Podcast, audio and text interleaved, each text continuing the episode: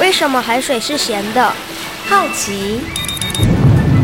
原来彩虹不只有七种颜色。观察。我对于气候变迁的议题很感兴趣，想要多多了解。探索。我想发明一种可以让我自动上课的机器人。创意。小发现，小发现，小发现，小发现，小发现，小发现，大科学。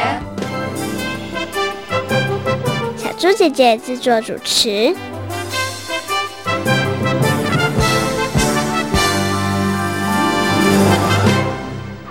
哦，不是说今天会下雨吗？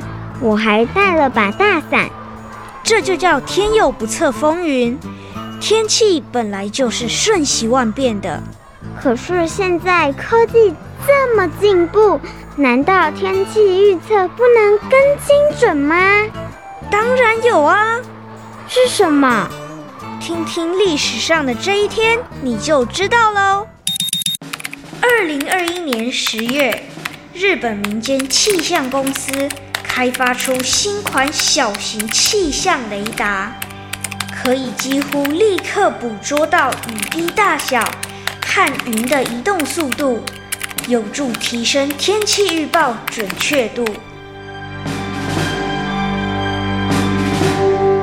小发现，别错过；大科学，过生活。欢迎所有的大朋友、小朋友收听今天的《小发现大科学》。我们是科学小侦探，我是小猪姐姐，我是王怡人。很开心呢，又在国立教育广播电台的空中和所有的大朋友、小朋友见面了。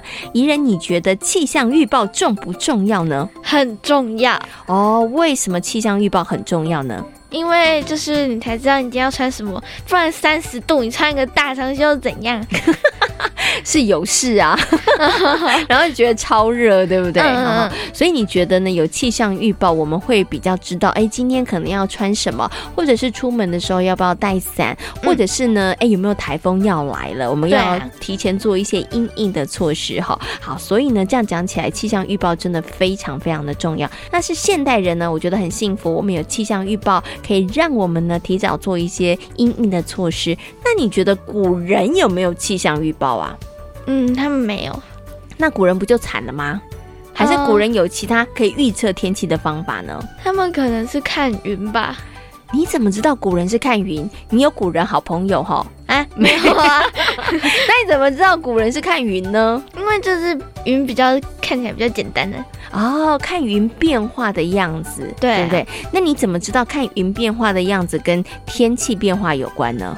因为自然课的时候有教啊，啊、哦，原来自然老师有告诉你，并不是因为你有古人好朋友的关系哈。好，那接下来小猪姐姐问你啦，看看你平常上课的时候有没有认真哦？那云有哪些变化跟天气有关呢？好像是什么积云啊，什么。一些奇奇怪怪的云，考完之后就还给老师了，嗯、对不对？好，其实呢，就是天空上面云朵的变化，也是一个可以观测天气一个很好的方式哦。好，那现代人呢，当然我们除了这个可以沿用古人的方法之外，我们还有更科技的方式可以来预测天气哦，就是气象雷达。那么在今天节目当中呢，就跟所有的大朋友小朋友好好来认识气象雷达哦。首先呢，要先进入今天的。SOS 逃生赛来进行小测验，看看呢，我们的宜人可不可以顺利的成为我们的防灾小达人哦？SOS 逃生赛，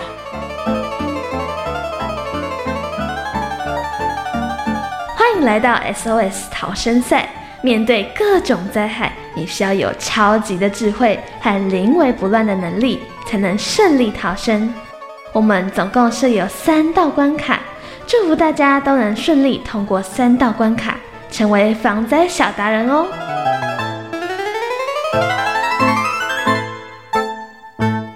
宜人来到 SOS 逃生赛，在 SOS 逃生赛当中呢，我们有三道问题要来考考宜人。那今天的三道问题呢，其实都跟气象预报有关系哦。那小猪姐姐相信，平常每一天都有看气象预报的宜人，应该可以顺利的闯关成功。宜人对自己有没有信心呢？有。我也觉得你应该可以闯关成功，千万不要让我失望，好吗？好，好，准备好了没有？好了，马上就进入今天的挑战赛。第一题，请问为什么十天以后的气象预报准确率会不高呢？一，因为搜集的资料不够完整和正确；二，电脑误差；三，以上皆是，请回答。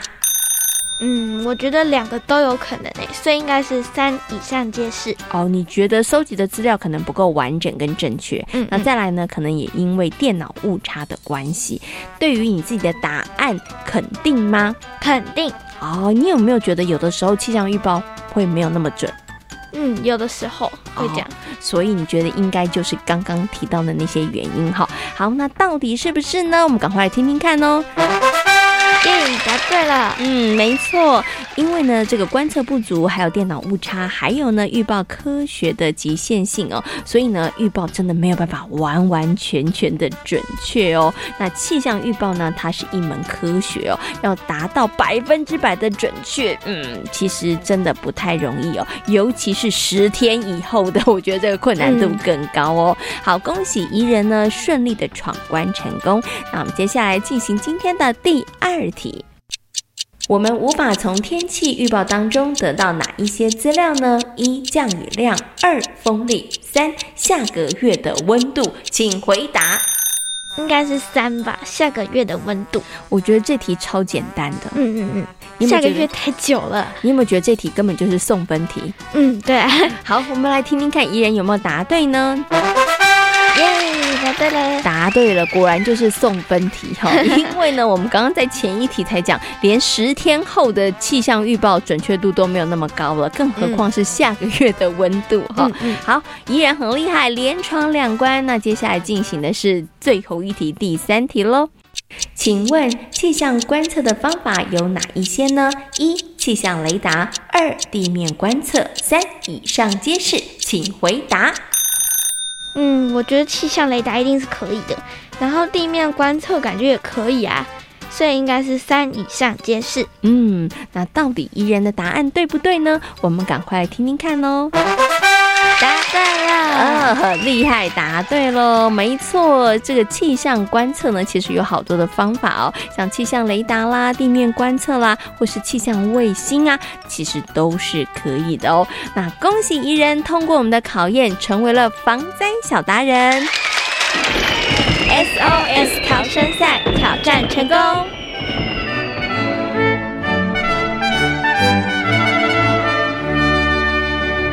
果然，每天呢有看天气预报的宜人非常的厉害，顺利的通过了我们的三道题目哦，成为我们的防灾小达人。宜人，你是不是觉得今天的题目有点简单呢？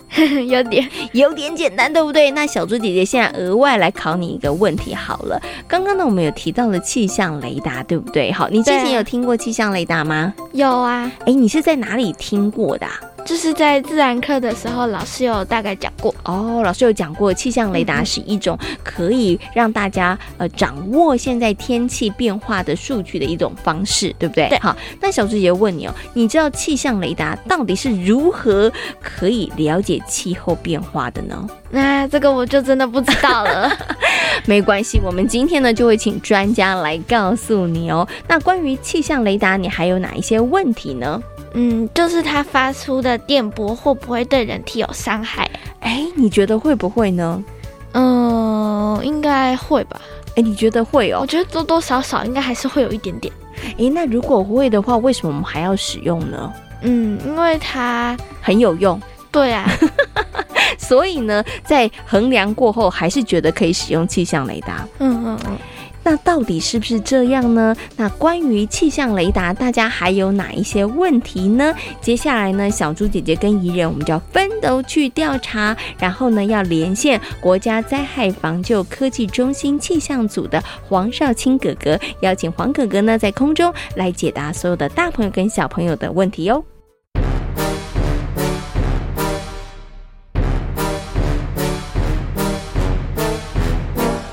科学酷档案。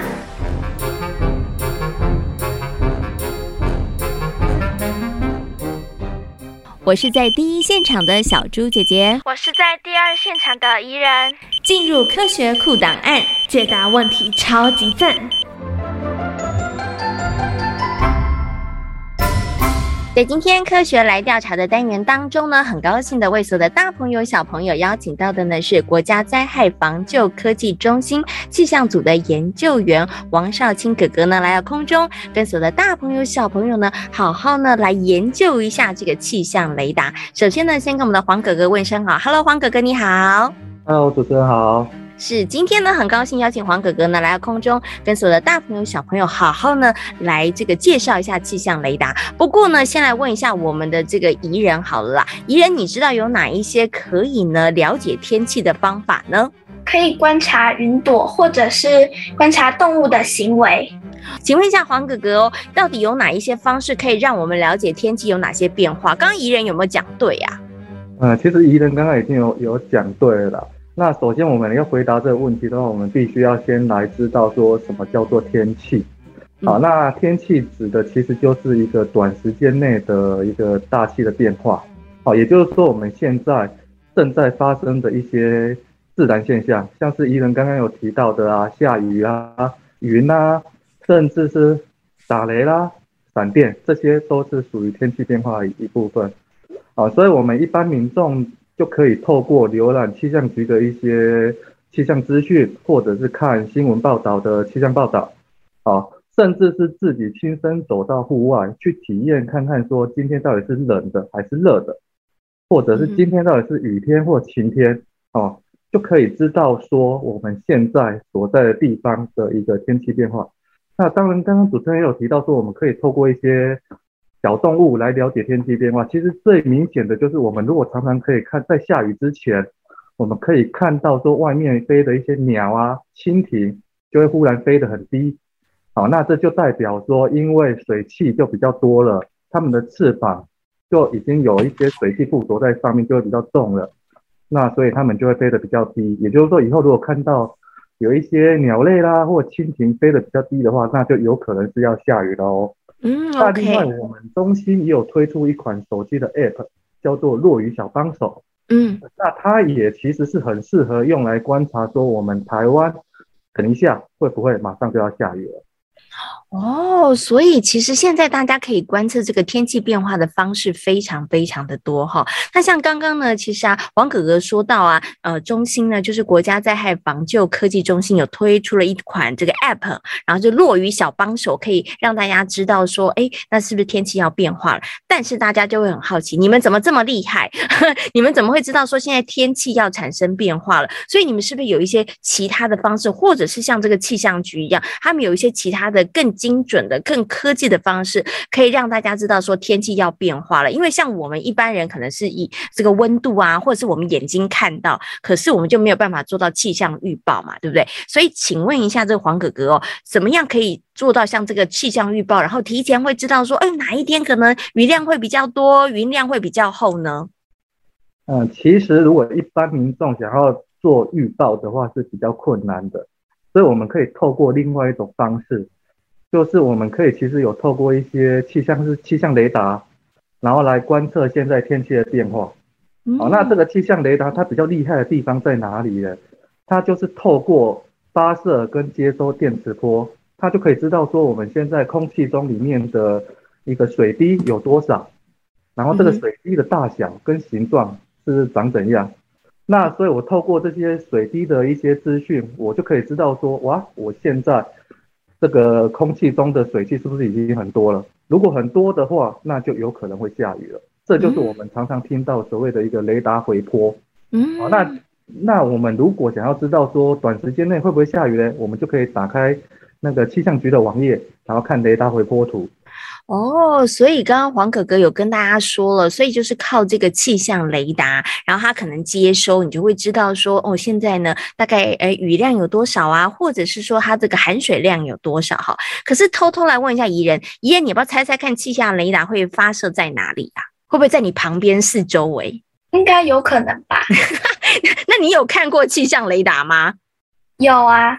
哎，你在哪里看到气象雷达啊？好像几乎都是靠山上的地方哦，是这样子吗？要请黄哥哥帮我们解答一下，宜人看的到底对不对啊？他看到的真的是气象雷达吗？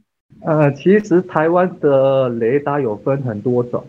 对，那气象雷达的话，我们台湾一般都是设置在比较平坦的区域。嗯，对，那宜人刚刚提到的山上的雷达，可能是比较像是军方的雷达。嗯，对，因为军方有些时候也是需要去监测说我们附近会不会有那个飞机飞进来啊，或者是要对我们台湾造成一些威胁啊，那他们一般就会比较放在制高点的地方。那刚刚您说他可能都在这个平地，所以大朋友跟小朋友平常有机会可以看到气象雷达吗？他们要去哪里看得到啊？其实以中央气象局来说，它目前有四个雷，呃，有，嗯，对，那一个是在五分山上面，就在汐止瑞芳那个的山区里面，啊，那另外一个是在台南的七股，所以如果有到七股盐山那边去旅游的话，应该就可以看到在比较靠近海的地方有一个圆圆的球，对，那那个就是气象雷达。那另外还有一个是在垦丁。嗯，啊，那垦丁那边其实也很容易见到，因为它就在那个一个很著名的观光景点叫最南点。嗯，是。那气象局还别有巧思哦，因为那边刚好是一个保护区，所以你到如果到垦丁那边的雷达站，你会发现它的外那颗球会漆成是绿色的颜色啊。哦，这时候小朋友开始翻开自己的记忆，曾经到过垦丁的小朋友就想说：哦，那我有没有看到那个绿色的球？下次大家如果到垦丁去旅游的时候，真的可以好好仔细的观察一下了哈。好，所以呢，刚刚这个黄哥哥有跟大家讲了哦，这个气象雷达原来大朋友小朋友在生活当中，其实如果你可能旅游，或是到我们刚刚提到这些地点的话，都是有机会可以看得到的哦。那么在今天呢，我们跟所有的大朋友小朋友讨论到的主题呢，就是气象雷达。最后呢，来问一下我们的怡人，怡人，你还有关于气象雷达有什么问题想要请问一下黄哥哥的呢？那请问雷达发出的电波会不会对我们的人体身体身体健康有害啊？哦，这是一个很棒的问题哦。对，这个问题真的很棒。那当然，电磁波对人体是会有一定的伤害，不过因为气象雷达它发射出去的电磁波很快就会衰减掉了，所以基本而且我们雷达是往天空上面打的。所以一般来说，对我们人的影响的那个损害，可能已经会降到最低了，所以大家也不用太担心。不过如果担心的话，就是经过气象雷达附近的时候，我们就不要在不在太近的地方逗留。嗯，就快速通过，赶快拍个照，然后就赶快离开，然后知道这边有一个气象雷达站哦。所以呢，刚刚黄哥哥的说明之后呢，大朋友跟小朋友就不用太担心了。不过呢，小猪姐姐真的提醒大家，下次呢，如果啊去我们刚刚提到这些地方观光旅游的时候，看到的时候，真的不妨可以好好仔细看一下哦。因为呢，就是有这些气象雷达，所以呢，才可以让我们对于天气的状况掌握的更加的清楚哦。那今天呢，也非常感谢呢。国国家灾害防救科技中心气象组的研究员黄少卿哥哥呢，在空中跟所有的大朋友小朋友介绍了气象雷达，也非常谢谢黄哥哥，谢谢你，谢谢。透过刚刚黄少卿哥哥的说明之后呢，相信所有的大朋友跟小朋友对于气象雷达应该有了更多的认识和了解了。有了气象雷达呢，让人们呢对于气象呢可以更精准的掌握。可是呢，请问一下宜人，气象预报可不可以做到百分之百的准确呢？太难了，没办法。哦，这真的是太困难的一件事情了，因为呢。天气的变化真的非常的快速，而且呢，影响天气变化的因素也太多了，所以要做到百分之百的准确，真的非常非常的困难哦。那现在呢，气象预报呢是采取几率的方式哦，那这样的方式呢也可以提高准确度哦。那气象预报呢，对于我们的生活真的非常非常的重要哦，包含了我们每天穿什么衣服，要不要带伞出门呢？除此之外呢，小苏姐姐觉得气象预报对于灾害的预防也有很大的帮助哦。那天气预报呢，除了可以让人们知道生活要如何应应之外，也可以来预防灾害哦。其实呢，气象预报的技术也一直在进化当中。以前呢，你觉得要预报气象困不困难？很困难。没错，非常非常的困难。不过现在呢，因为有了科技的投入哦，好像稍微比较轻松一点点喽。那我们接下来呢，就进入英雄救难队，来听听看气象预报的方式的改变哦。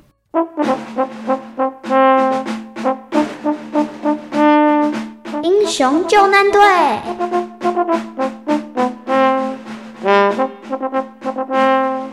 古人会利用观测天气云朵和动物的行为来判断天气的变化。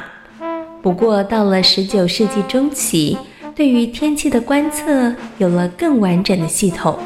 哎，你看这个气压似乎有点不太相同哎。哦，没错。现在观测天气比起以前真的比较谨慎啊。对呀，科学家们研发了仪器，让我们可以搜集各种气象资料。嗯，根据这些资料，就可以绘制出天气图，然后再去分析气压、锋面等天气系统。这么一来，就更能掌握天气了。一直以来，人们都是观测天气，不过到了一九四零年代，却是气象观测的另一个重要的转捩点。气象从观测进入到了预测，因为科学家们发现大气流动的现象。可以用几个基本的物理方程式来解释，只要带入几个气象变数，就可以推估未来的气象变化。本来人们觉得可以利用仪器以及程序准确来预测天气，但是在一九六一年却有了另外不同的发现。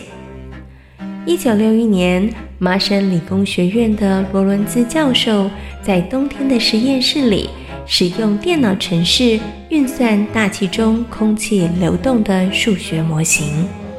现在要来进行第二次检验，不想再花上这么多时间了，干脆就从上一次完成的实验中抽取一个数据来运算好了。没想到罗伦兹教授第二次运算的结果，和第一次相去甚远。本来罗伦兹还以为他的电脑程式出了问题，但到最后才发现并不是。哎，教授，数据怎么有这么大的差距啊？我在第二次检验时只输入到小数点后三位的数据，但是第一次运算过程中，每一笔数据都储存到小数点后六位。哈，这么小的差距。会有这么大的影响吗？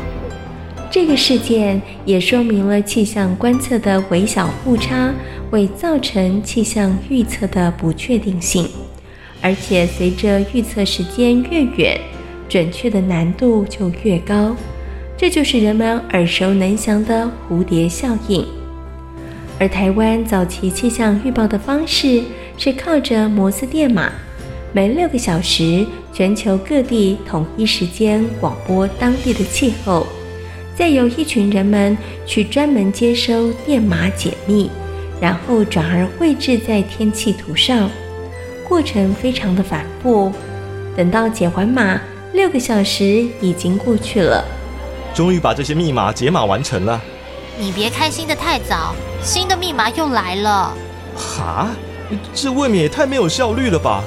我们解码的资讯是六个小时之前的事情，气象变化万千，辛苦工作的结果完全派不上用场。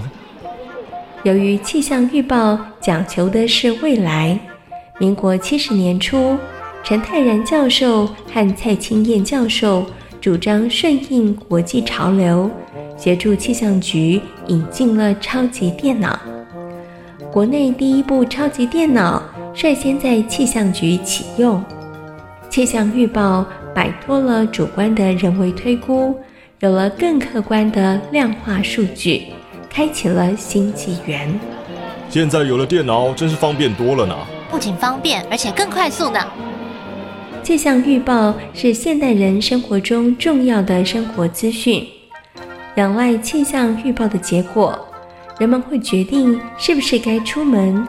或者是要不要举办活动，所以当气象预报跟民众预期有落差的时候，民众的抱怨就如同排山倒海而来。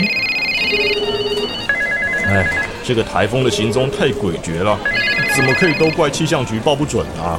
嗯，平均一个台风的周期大约五天，从形成开始到最后远洋，至少要预报四五十次。唉，就算我们分分秒秒紧盯，还是没办法百分之百准确啊。对呀、啊，每次有台风来袭时，气象局的同仁几乎都在跟台风周旋，夜以继日的全心投入，好多天没回家是家常便饭。真希望大家能体谅我们的难处，我们也很想要做到准确的预报啊。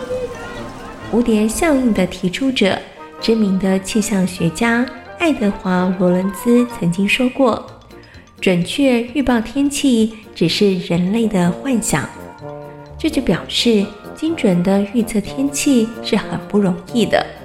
当台风路径、电脑物理演算和实际演变不同时，预报人员可以依照专业的能力去判断、去修正它。诶，真奇怪，同一个台风，怎么各国预测的路径都不一样啊？这本来就是稀松平常的事，不到最后关头是没有办法准确掌握的。这时就要依照预报人员的经验和专业能力去判断了。嗯，所以就出现了同样的电脑天气预报图，但各自不一样的解释。没错，所以。虽然是数位化时代，有了电脑和人造卫星这些工具，但是专业的能力和经验还是很重要的。虽然气象预报到目前仍然无法做到百分百的准确，但是科学家以及专业人员依旧在努力。他们希望能够提高准确率，让人们的生活不会因为无法预测的天然灾害而蒙受过大的损失。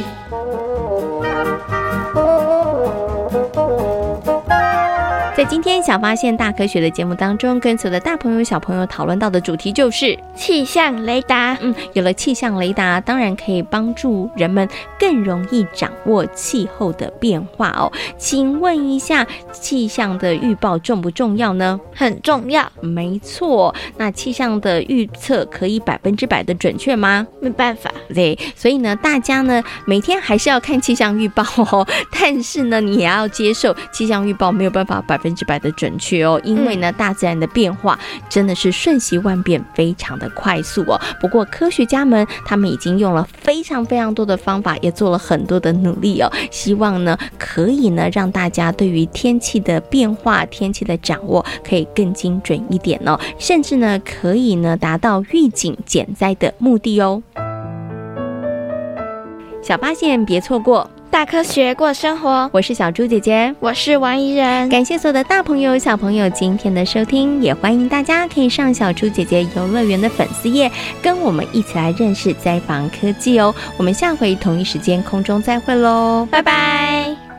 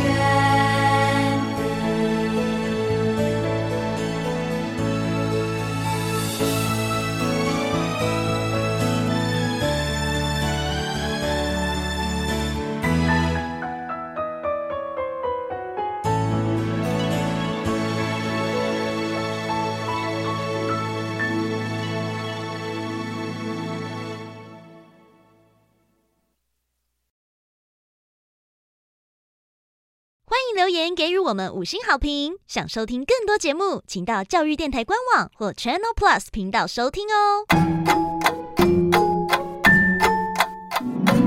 包牌女儿